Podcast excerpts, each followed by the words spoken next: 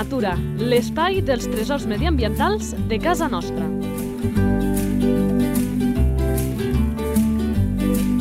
Un espai conduït per Francesc Balanyà. Molt bones a tots eh, i a totes en aquest espai en què posem el valor les bestioles del nostre territori.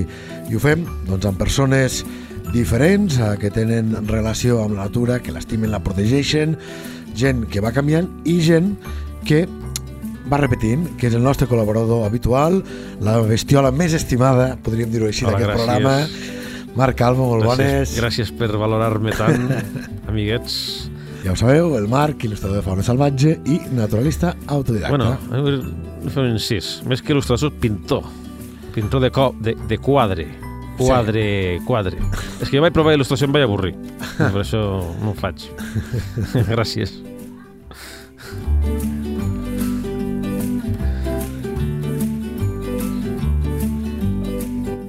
La fitxa tècnica. Doncs som-hi, anem a conèixer el protagonista d'aquesta edició del Lleida Natura. Nom comú. Mussol banyut. Nom científic. Asio otus.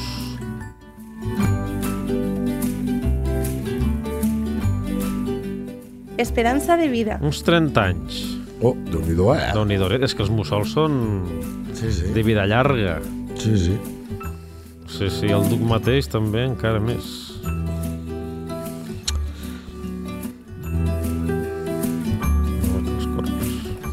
Alimentació. És un gran consumidor de petits mamífers, però també d'insectes, de llangardaixos, granotes, insectes grossos, musaranyes, ratolins, talpons i rates. Caça la white i també servint-se de la vista. O sigui, això, caça la white i servint-se de la vista i de l'oïdo. I la vida important, eh, també, sí, sí. Que senten el rec, rec, rec, el crec, crec, crec de, dels animalets que trastegen sota la fulleraca o en la vegetació.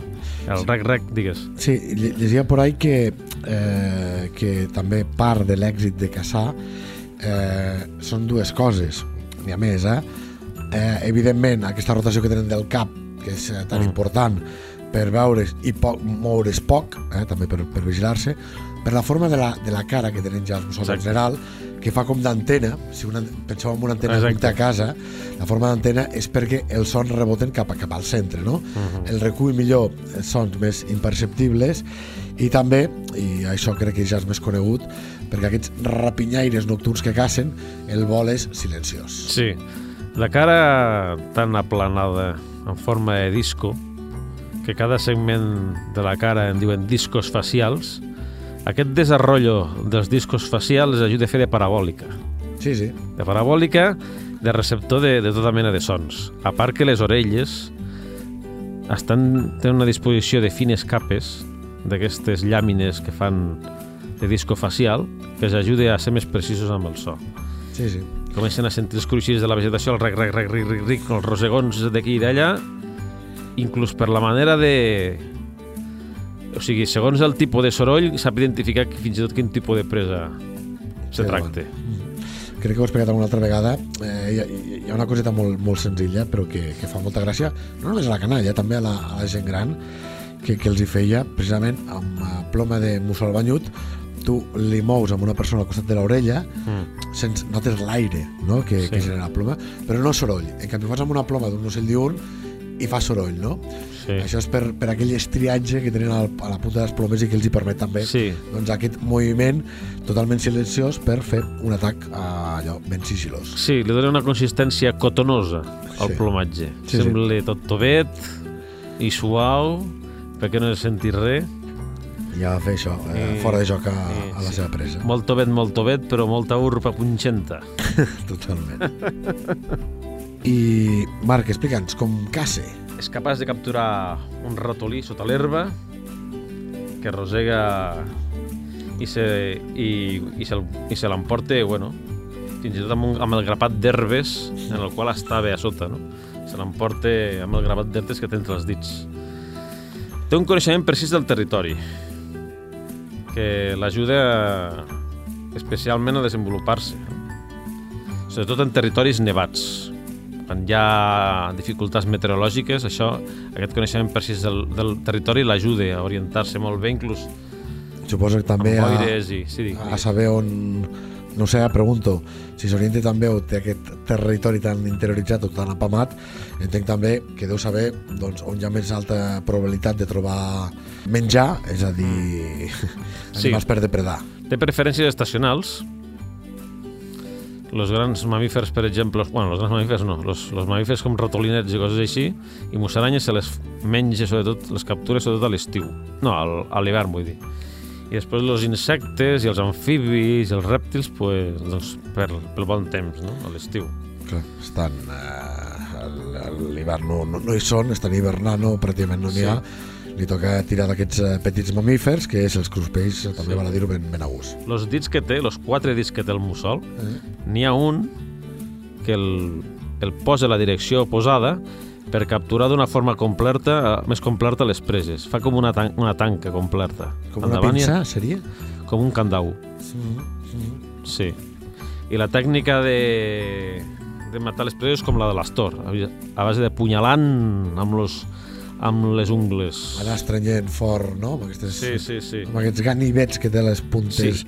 dels dits. S'empassa les, em- les, em- les preses senceres, sense mastegar-les. Els hi passa, sí, quan, amb, amb, molts rapinyaires, no només el mussol banyut, Mm. i després fa allò de, de glutar-les. Sí. Eh, ho hem explicat altres vegades amb les egagròpiles, Mm. que també, parlem d'activitats amb canalla, doncs és molt xulo, amb també no tan canalla, amb adults, doncs d'anar destriant, eh, anar obrint aquella bola que estava, acaba estant confeccionada per només eh, pèls, si són mamífers, eh, i ossos, i això et permet saber què ha menjat el mussol banyut. Una activitat que nosaltres fèiem perquè Exacte. a, a la casa on, on col·laborava fent activitats de, de natura, perquè justament allà teníem un mussol banyut. Les famoses agròpiles. Sí, sí. sí, I sí. una manera de saber si, un, si és un lloc habitual del mussol és per les Egagròpiles, sí, sí, perquè ja s'acumulen. Sí, és on menja o fa una talaia o cria. Sí.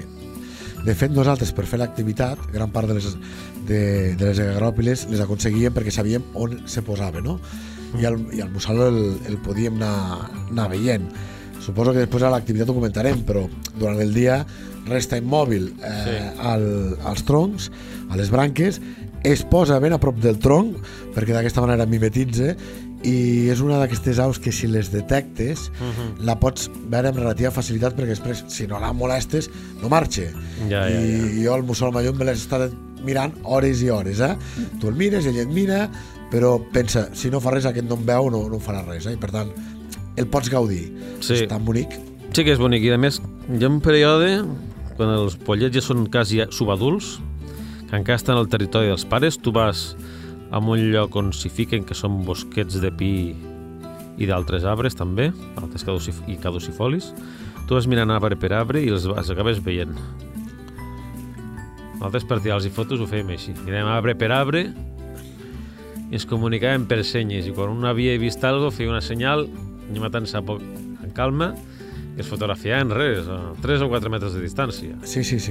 És això, és que els veus a, a relativa poca distància confien amb el, això, amb el seu poder de, de, de mimetitzar-se. Es fan de tronc. Sí. Tenen, el plomatge disposat d'una manera imita les clivelles dels arbres i se- resseguida per els seus Sí, sí. pinzells auditius, no? auriculars, que tiren cap amunt, en vertical.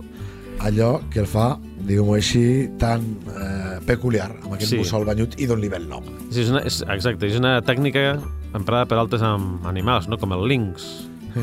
per trencar la seva silueta en el territori, en l'ambient. Trenca la silueta, la difon. Sí, sí, que és una de les eh, claus també, en clau militar, eh, el manual... Com a disruptiu, Sí, exacte. Eh, camuflatge disruptiu. el, el manual d'infanteria de l'exèrcit britànic te diuen eh, maneres que t'has de moure no? doncs, en un conflicte bèl·lic i va, aplica les 6 S i una de les S és siluet de, de precisament trencar la silueta Ja. que et fa, fa humà no? això no deixa de ser una còpia del que fan molts animals com molt ben explicava Sí, per exemple, les ratlles dels gats salvatges, dels tigres, també és un camuflatge disruptiu per desfer-los en l'herba, en la vegetació Sí. alta. sí, sí, absolutament Els- clarobscurs, les sombres. També, eh, una cosa que també s'alimenten els musulmans són d'ocells de tamany mig. De merles, avellarols, torts, grives... Clar, eh, però la, la, la entenc que ho deu tindre més, entenc, eh, més complicat perquè deus estar a, que als caus eh, durant el, la nit, bueno, és crepuscular. El, Sí, eh, el- el- l'avellarol dorm amb talaies. Ah, dorm amb talaies, no? Si no es fica dintre de... del foradet, allò només és a la cria. No, això pot ser, el tema, pot ser període de cria, però, però per lo general té talaies per dormir. També, I també captura ratpenats. Caram. Això es fa perseguint. No pot fer una talaia, sinó que ho ha de fer per, ah, per la persecució. Curiós, eh? sí. Ratpenats.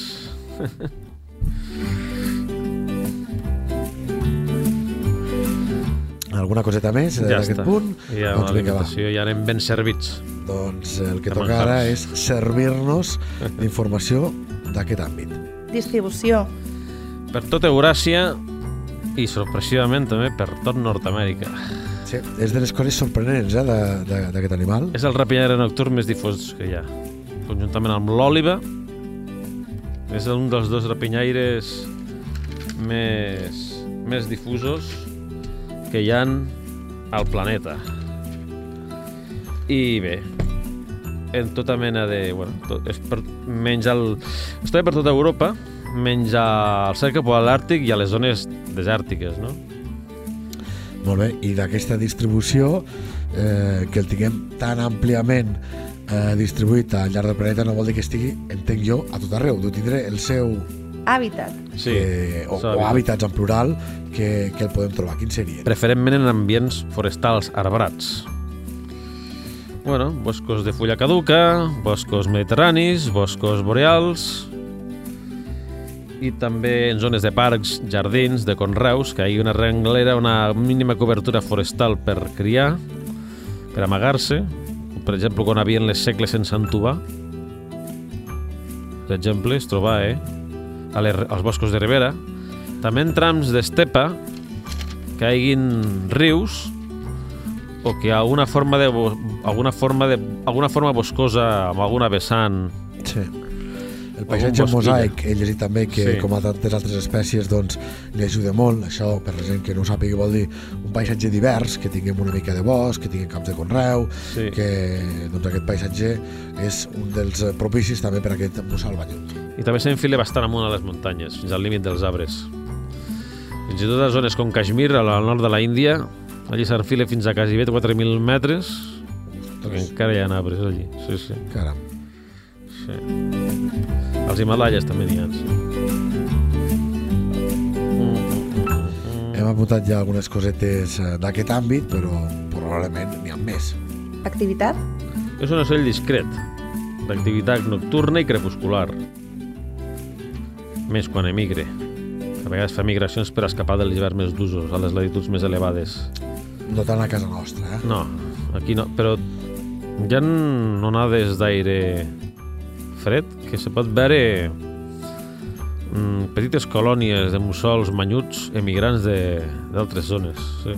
Jo he vist a vegades anant per l'horta, però tirant cap a, com si anessis cap al Sunyer, ai, a Sunyer, cap al camí de Balmanya per allí, eh? hi havia unes rengleres de bosquines de pins que a l'hivern havia hiverns que venien allí desenes i desenes de mussol banyut És que fer eh, colònies, que és un altre costum que tenen. eh, és una de les coses també curioses d'aquesta espècie, que quan fa molt fred, Mm. individus que són bastant individualistes, Mm. però per passar el fred, doncs, dormen a, allò, juntets i, i calentets, eh? com, com per exemple també hem vist doncs, a les pel·lícules amb, amb humans que fan molt fred Mm. i en aquell moment dius, dormim tots abraçats Sí, eh, per, per això, per suportar doncs, aquesta inclemència meteorològica, no? Doncs Sí, això sí. el mussol ballut ho fa. ho fan eh, fins i tot amb arbres, que són com fa de dormiders a l'hivern, i s'ajunten allí desenes i desenes, de vegades hasta centenars. I fins i tot ho fan en companyia dels mussols, com el famós mussol emigrant. Amic, també Sí, sí, sí. s'afegeix. Sí, sí. No sé qui s'afegeix en qui, però a això dona el cas. I són arbres o zones que són utilitzades generació i regeneració. Sí, això és una de les altres coses que són curioses, eh? Sí, sí, durant Poden, hi, ha, hi ha casos de- d'arbres que han estat utilitzats durant més de 100 anys. Tremendo, eh? Absolutament.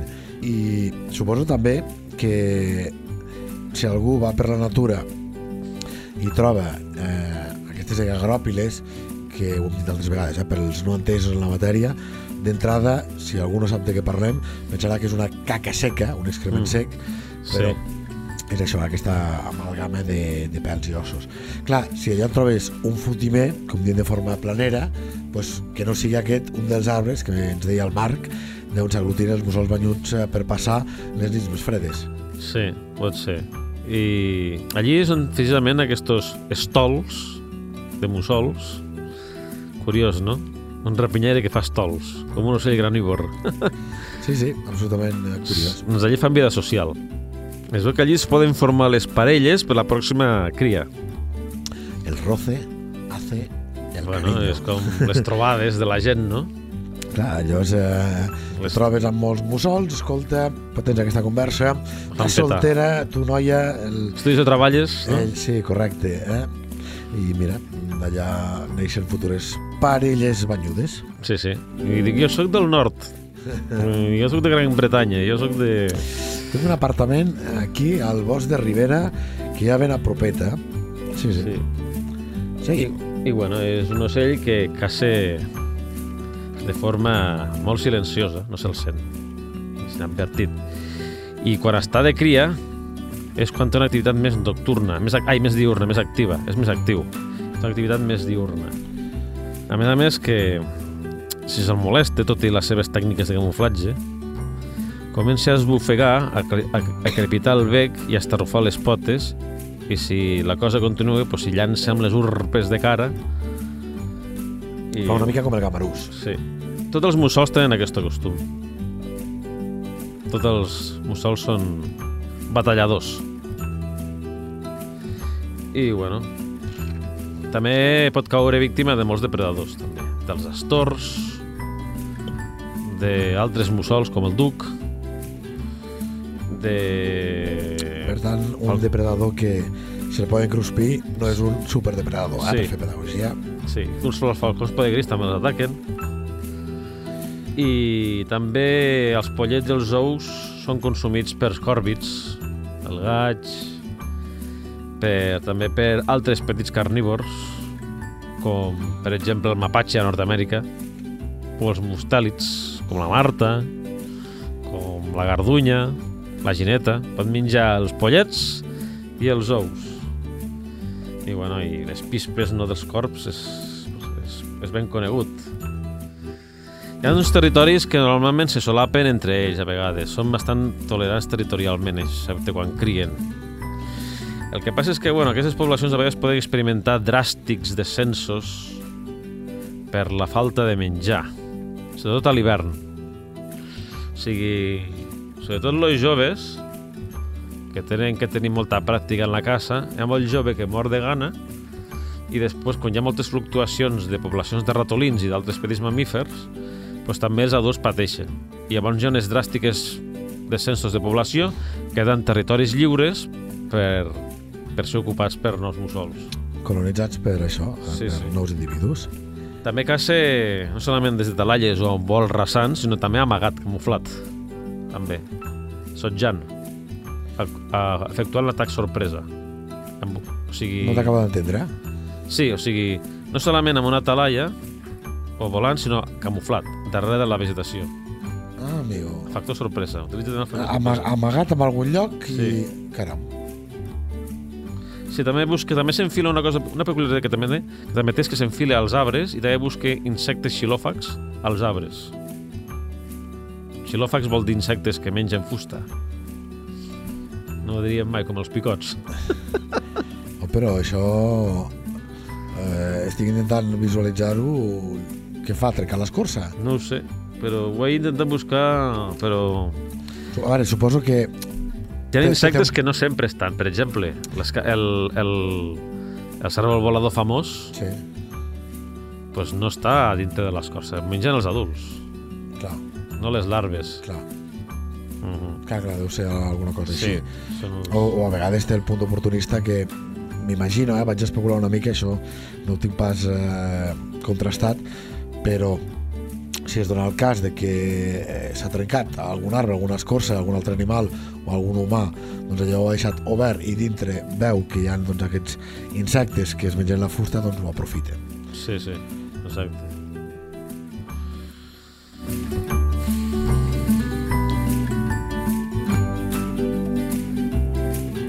Més cosetes d'aquest àmbit o anem ja, al següent? ja estem, ja estem. Doncs no estem encara de Reproducció. que ens han dit això, que els polls poden ser cruspits, però segur que hi ha més coses a explicar. Sí, bueno, ja quan tenen un any d'edat ja són aptes per a la reproducció. Sí, i són monògams. Quan estan en període de reproducció, tenen una parella fixa que la canvien cada any. Aquesta parella la coneixen durant els períodes de reunions socials hivernals que, que fan, el, que fan cada any. No? Però fan és, és sempre així o és a vegades així? Que ho sabem, això? jo, jo diria que és molt així. Com que tenen aquesta vida cíclica, És que jo ho he llegit i ho desconec, però tal com ho llegia, eh, crec recordar que deia quelcom així com que eh, pot ser que d'aquestes eh, trobades en surti doncs, una futura parella. Però Sí, també, ha, sí, també a través de fer cants rituals. Fer xants, els cants típics dels mussols per atraure la femella. Això també fa el gamarús. També. És com aquells que van a la mandolina a cantar tunes, caramells. conqueria la seva estimada Sí. i sobre aquesta qüestió de conquerir la seva estimada, sobre aquesta reproducció, hi ha alguna coseta més que calgui explicar? Sí, que normalment no construeix cap niu. És un gandul. O sigui, a l'hora de fer niu, res. No fa res, no porta res per a la construcció del niu, ni el mascle ni la femella. Aprofita els nius abandonats d'altres espècies d'ocells. Com de les garces. De les garces, dels el- gats... Bueno, el gat és massa petit, potser, però del corb i d'altres rapinyaires, com d'aligots, de falcons... De fet, aquest cas que explicava abans del, del mussol banyut eh, que he vist durant molt temps, feia això, aprofitava el niu d'una garça i de fet per això el descobrien, perquè preparant les activitats per un grup que havia de vindre, doncs eh, jo mirava si aquell niu hi havia garces eh, per criar, per ensenyar-li a, la, a la canalla de la pesca, Uh -huh. em diem, si aquí hi ha un altre habitant, hi ha un, altre ocupant d'aquest espai i era precisament aquest del mussol banyut. Sí. I bé, pues, un cop ja està en la femella, fa una vela de vol exhibicionista. També. Comença a bategar les ales, mostrant la part inferior blanca a la femella. També pot criar a vegades amb escletxes de roca, però amb nius fets per altres espècies. També se l'ha trobat, però és més rar. Però clar, també entenc, i és lògic, que quan un no no es fa el niu, eh, el que fa és aprofitar múltiples opcions que li doni el territori, tot i les preferències, com, com dèiem, clar, eh, segurament encara trobaríem més caros, entenc i pressuposo, eh, de, de llocs que, que aprofita, perquè és això, si no se'l fabrica, doncs Sí, també van aprofitar edificacions rurals abandonades, Clar. runes, ja, clar. i al terra fins i tot se l'ha trobat. Criant al terra mateix. Comença la cria a finals de febrer o a finals d'abril, segons, de la, segons de latitud. Fan una posta de 4 o 6, de 4 o 6 ous, però a vegades fins i tot més, fins, fins a 8. Això depèn de la disponibilitat d'aliment. com a tantes altres espècies. Sí, sí. I, bueno, els pollets surten del, de l'ou després d'uns 27 o 29 dies. Fan una posta cada, 20, cada, cada 48 hores fiquen un ou. Això fan molts mussols. Podem veure mussolets de diferent tamany dintre d'una mateixa niuada. Així que em veia la foto aquesta que dius. Sí, sí, fan mussolets de, de diferent tamany. I si la- l'any és bo, doncs poden sobreviure tots, però això no, no és lo habitual. Sempre n'hi ha alguns que acaben morint de gana. I, bé, això al cap de... Això sí, mentre està incubant la femella, els dona calor durant unes hores i fa pauses. Fa pauses, també, per alimentar-se. Doncs normalment porta l'aliment al, al, al mascle, no? Això és el moment que estan al niu, però més tard o més d'hora toca sortir i aprendre com va la vida. Sí, sí, bueno, això és, és el període més llarg. curiosament és el període més llarg. L'aprendre o, Sí. el, o el marxar fora de casa com fem els humans. L'aprendre i el marxar fora, dues coses. I, bueno, quan comencen a tenir plomatge d'adults, surten del niu i són alimentats pels pares durant set mesos. Per què? Perquè la tècnica que, de caça és molt complicada, molt difícil. Hem de assajar i, i errar molt sovint. I després se limiten a vagarejar allí on hi hagi aliments, sense territori fix. En aquest període és quan, especialment a l'hivern, és quan hi ha molts mm, jovens que moren de gana, com, el, com passa al gamarús. Fallen molt, si fallen molt sovint, pues acaben morint de gana. I No n'han això- après prou i quan un està sol, doncs a patir. Sí, sí.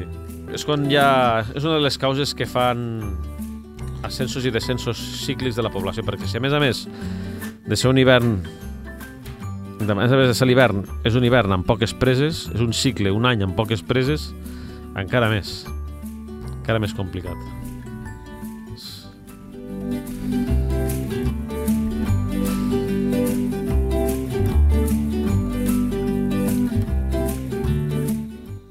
Curiositats. Sí, bueno, una de les curiositats és que pot crear colònies a l'hivern de fins a 200 individus.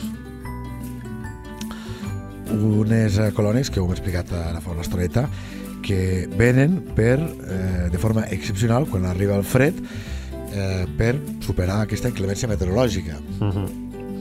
A altres llocs ho fan més freqüentment. Aquí, com que és un clima mediterrani més suau, no, no passa tant, però a llocs més freds fa autèntiques colònies de, de mussol banyut.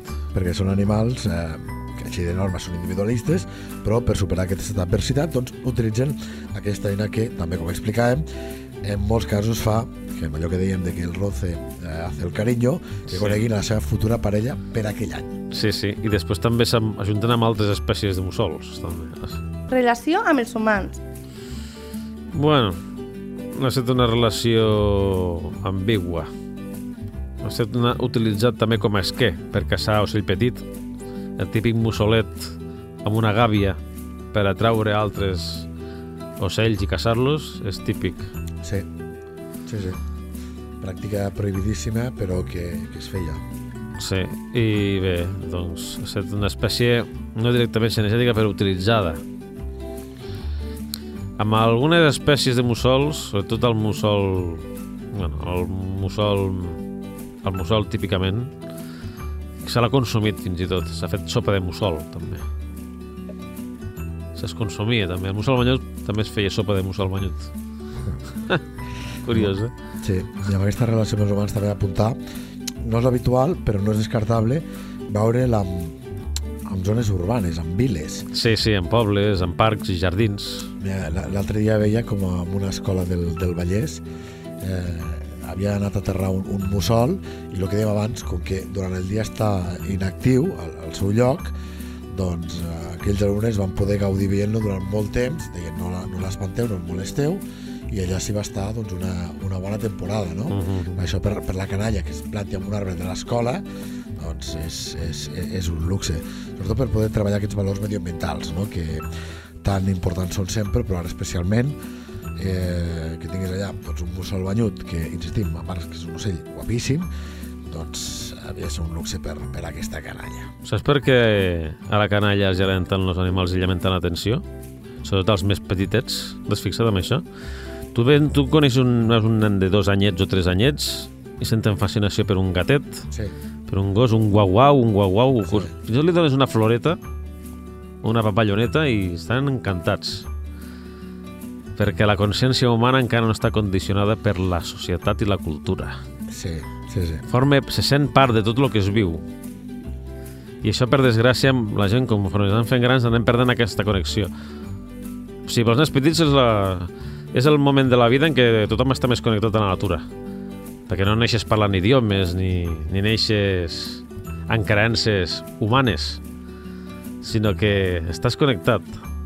I, i desgraciadament, la, els nens, conforme es van fent grans, que si m'aficiono amb els cotxes, que si m'aficiono amb els dibuixos animats, que si m'aficiono amb computadores, pues se desconnecten paulatinament ja per mimetisme, de tot el que és la natura i tot el tema. Que curiós, eh? Sí, sí, sí. doncs eh, tornem-nos a fer infants, eh, seguim en aquest espai Sí. connectant-nos amb aquesta natura, amb aquests animals nostres i perquè us connecti bé, Sí. si té dubtes, li explicarem Identificació a la natura. com és aquest mussol banyut, que hem explicat que segurament la clau més important és dir que aquest imaginari col·lectiu del que és un mussol, doncs així és, amb aquestes dues protuberàncies que semblen eh, banyes, d'aquí el nom, banyut, però què més podem explicar? És un rapinyari de tamany mig i... Té aquests punts també que dèiem pel, pel camuflatge, Sí, que fan que que se és situen- estries, plomatge estriat, Exacte, eh? que imita els escribilles dels, dels arbres. I tenen, bueno, de fet el plomatge varia de color, també unes tonalitats marronoses, rogenques, fins i tot, o grisenques segons la latitud i, el, i la regió geogràfica on viu. Per exemple, el contorn dels ulls aquest fosc, que tenen molts, a Nord-Amèrica el tenen molt acusat. Aquest cercle al voltant dels ulls, eh? Sí. Com si t'haguessin fotut un cop de puny que tens al coll, llavors pues el mateix. No sé si li han donat gaires cops de puny, Salut de l'espècie. És a dir... Preocupació eh, menor. En pre- Preocupació menor. I amb expansió en algunes zones. Fins i tot, digues, No, no, que té tot el sentit, però que parlàvem abans de la distribució. fins i tot hi ha zones que pugen d'altitud perquè quan no s'explota tant el bosc se- s'anime a, a expandir-se, sobretot quan augmenta la superfície forestal. Però de arbre a arbre, no de garrigues i un arbre dispers o dos, sinó un bosc d'arbres creixudets, sí. Problemàtiques. Bueno, és com molts altres rapinyaires, doncs, la contaminació amb pesticides que delme el seu menjar, que contamina el seu menjar, per exemple, o Encara hi ha molt, parlant amb altres... eh, filats elèctrics. eh, amb altres, però pel que deies tu de, de menjar contaminat, que encara, no recordo la xifra, però la van dir, un, però una altíssima mortaldat Sí. pel tema dels verins. Eh, expliquem una bona notícia, no en aquest espai, sinó en un altre, que eh, Birding Natura, amb l'estudi que fan de, dels eh, grans ducs, van arribar a un acord amb la Generalitat perquè a partir d'ara els animals que, que es morissin d'aquesta espècie de grans duc se'ls faria a tots una autòpsia per saber el, quin era el motiu, no? sí. perquè en molts casos, si no hi ha autòpsia, no, no es pot saber. Eh, eh, I ens explicava en Jaume Balcells, el seu president, que, clar, que hi ha molts casos que el que li passa al, al Gran Duc és que no mor directament per la ingesta d'un animal contaminat, sinó que primer, primer aquest animal que està contaminat és els que té més números de ser caçat, perquè Mm. va allò pul·lulant, va mig moribund, es mou eh, i el gran duc, doncs, abans d'una rata, per exemple, que, que cor, doncs aquesta que, que veu que, que li costa va per aquesta, no? Però clar, no el mata directament, sinó que va fer que tingui poca força, que no trobi menjar i que a, acabi morint i que sembla que siguin per altres causes, no? Doncs bé, eh, això eh, s'investi- s'investigaran les morts dels granducs, per tant tindrem molta més fiabilitat amb les dades amb aquesta espècie que és el gran rapinyaire més gran que hi ha a Europa també a, a gran rapinyaire nocturn Nocturn. nocturn que hi ha a Europa i per tant també a Catalunya i jo crec ja veurem si acaba sent així que com que també és un animal territorial si veu que aquests estudis que ha mort per verí que els agents rurals indagaran per la zona i a millor acabem trobant el, el responsable o els responsables Sí. jo vull pensar això també Bueno, també és que és un tema ja més general. És, és, és també de sistema d'agricultura, sobretot el sistema que utilitza pesticides. I últimament els pesticides d'última generació són més agressius. i també va dir Són més que, agressius. Sí, i també va dir que això és una, una gran notícia, que estan eh, inventant eh, i estan pendents d'una patent eh, això és un podcast, si ens escolteu al cap d'anys millor resulta que això ja està al mercat i tothom ho coneix, però quan fem aquest enregistrament a inicis de gener del 2024 eh, que Europa està pendent d'aprovar un raticida que no té aquest efecte terrible dels verins que es passa eh, d'una espècie a una altra, eh, com explicàvem ara. Clar, i això seria una solució per a moltes granges que tenen problemes de, de, de rates i no es passaria o no hauria aquest problema endèmic que tenen els verins. La millor solució crec que és un equilibri de la biodiversitat, és el que manté a ratlla qualsevol plaga perquè molt raticida, molt pesticida, molta fórmula màgica artificial i després va i resulta que o agafa resistència o té un efecte col·lateral nou. És curiós, però cada vegada que inventem coses afegim més problemes. Cada vegada espallem més. Cada vegada fotem les grapes, els humans, cada vegada espallem tot més. És millor una mica connectar-se amb els processos naturals de regeneració de les coses. Això garantitza potser més estabilitat. Sí, sí, sí. Eh, aquest és un debat interessant. A Yellowstone va haver un cas d'aquestos amb els incendis. Sí, sí, el tema dels... Eh, no sé massa intervencionista. Sí, sí. Sí, sí, de, sí, digues. No, no, no, que de fet el, el cas de, de Yellowstone és el que molta gent també, eh, o el fet de que hi haguessin llops també. Sí, exacte. És que és el tema. El problema que tenim és que som massa intervencionistes. Eh. Volem intervindre tot. Clar, però hi ha qui diu amb aquest relat, no hi entrarem perquè si no ens marxarem sí, molt, eh? però, sí, sí. però que com que ja hem intervingut tant, eh, la natura poder no és capaç Ai, de... això és molt complicat. No, no, no, ja, ja, però no és capaç de desfer sola l'embolic que nosaltres hem generat. Sí, o, si però, desfa, sí. o si el desfan, vol dir a costa d'algunes espècies. No, més que li fotre un cop de mà. Perquè, per exemple, els rius tenen uns, uns processos naturals de depuració, saps? Lo de les depuradores no solventa totalment, solament accelera el procés. Les depuradores, a mi m'ha explicat un tècnic en depuradores, les depuradores serveixen perquè aquest procés sigui més ràpid. Ajuda una bona quantitat, no? Sí, sí. Però no, per molt que depuris l'aigua del riu, no, no ho podràs veure, l'aigua del riu. Això és més complex. sí, sí.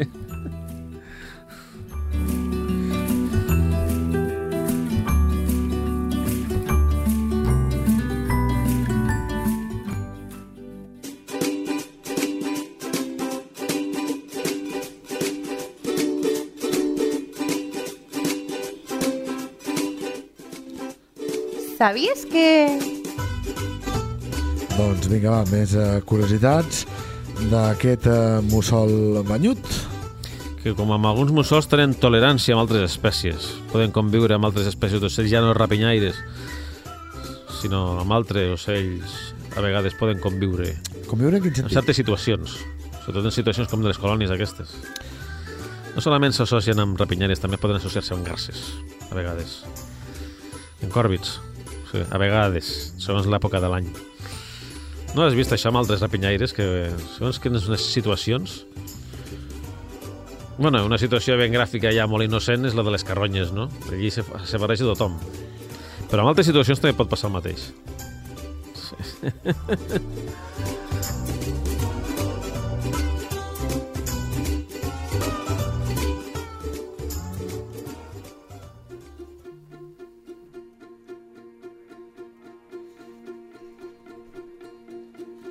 Natura a punta de llengua.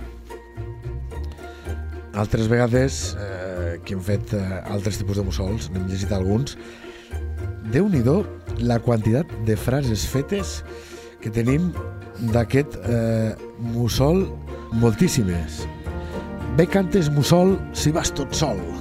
Mm. De cantes mussol si vas tot sol. Bonic. Cara ampla i ulls grossos, cara de mussol. Sí, aquesta és, és bastant corrent, no? Els mussols i els esquirols saben de llunes i de sols. Carai. Cadascú lo seu. Va, digue'm alguna marca. Sí, cada mussol a sa olivera. Mira, exacte, una mica de tindre Sí, sí. aquell arbre predilecte o aquell arbre on fan la, la seva Sí. qüestió. O cada mussol canta el seu redol. I és curiós perquè territori. també a la lluna d'agost se li diu lluna mussolera. Ah, com quina? La lluna? La lluna d'agost, lluna mussolera. Ai, coi, que curiós. Sí, sí. Sí, dormir com un mussol, també diuen molt. Dormir com un mussol. sí. Sí, Si plovent crida l'òliba i el mussol, aviat es veurà el sol. carai. I així en tenim Sí. moltíssimes Sí, sí. més. Pel juliol qui es tapa és un mussol. Això per criticar els fredolics, eh? Ah, ja. Sí, sí. Quan sí, sí. canta el mussol abans de brotar el cep, any molt vi. Carai. Eh? D'aquestes eh, cites agraris barrejant eh, la nostra fauna salvatge també en trobem moltíssimes i el mussol no, Sí, està no tot se sol com un mussol. Que és molt corrent. Està Ja. tot sol com un mussol. I aquesta, exacte, és la, la típica i tòpica i quan us la diguen dieu, ep, jo sóc un mussol banyut. Per I- tant, no estic tot sol. Sí, sí. Marc Calvo, com sempre, moltes gràcies. gràcies. per aquesta estoneta per descobrir la nostra fauna, per posar-hi perspectiva, per fer-nos, com els mussols, obrir els ulls, girar el cap i mirar tots aquests eh, fantàstics animals que tenim ben a propet, molt més del que a vegades ens sembla, com és el cas d'aquest mussol banyut. Moltes gràcies i fins la propera. Una abraçada a tots i fins ben aviat.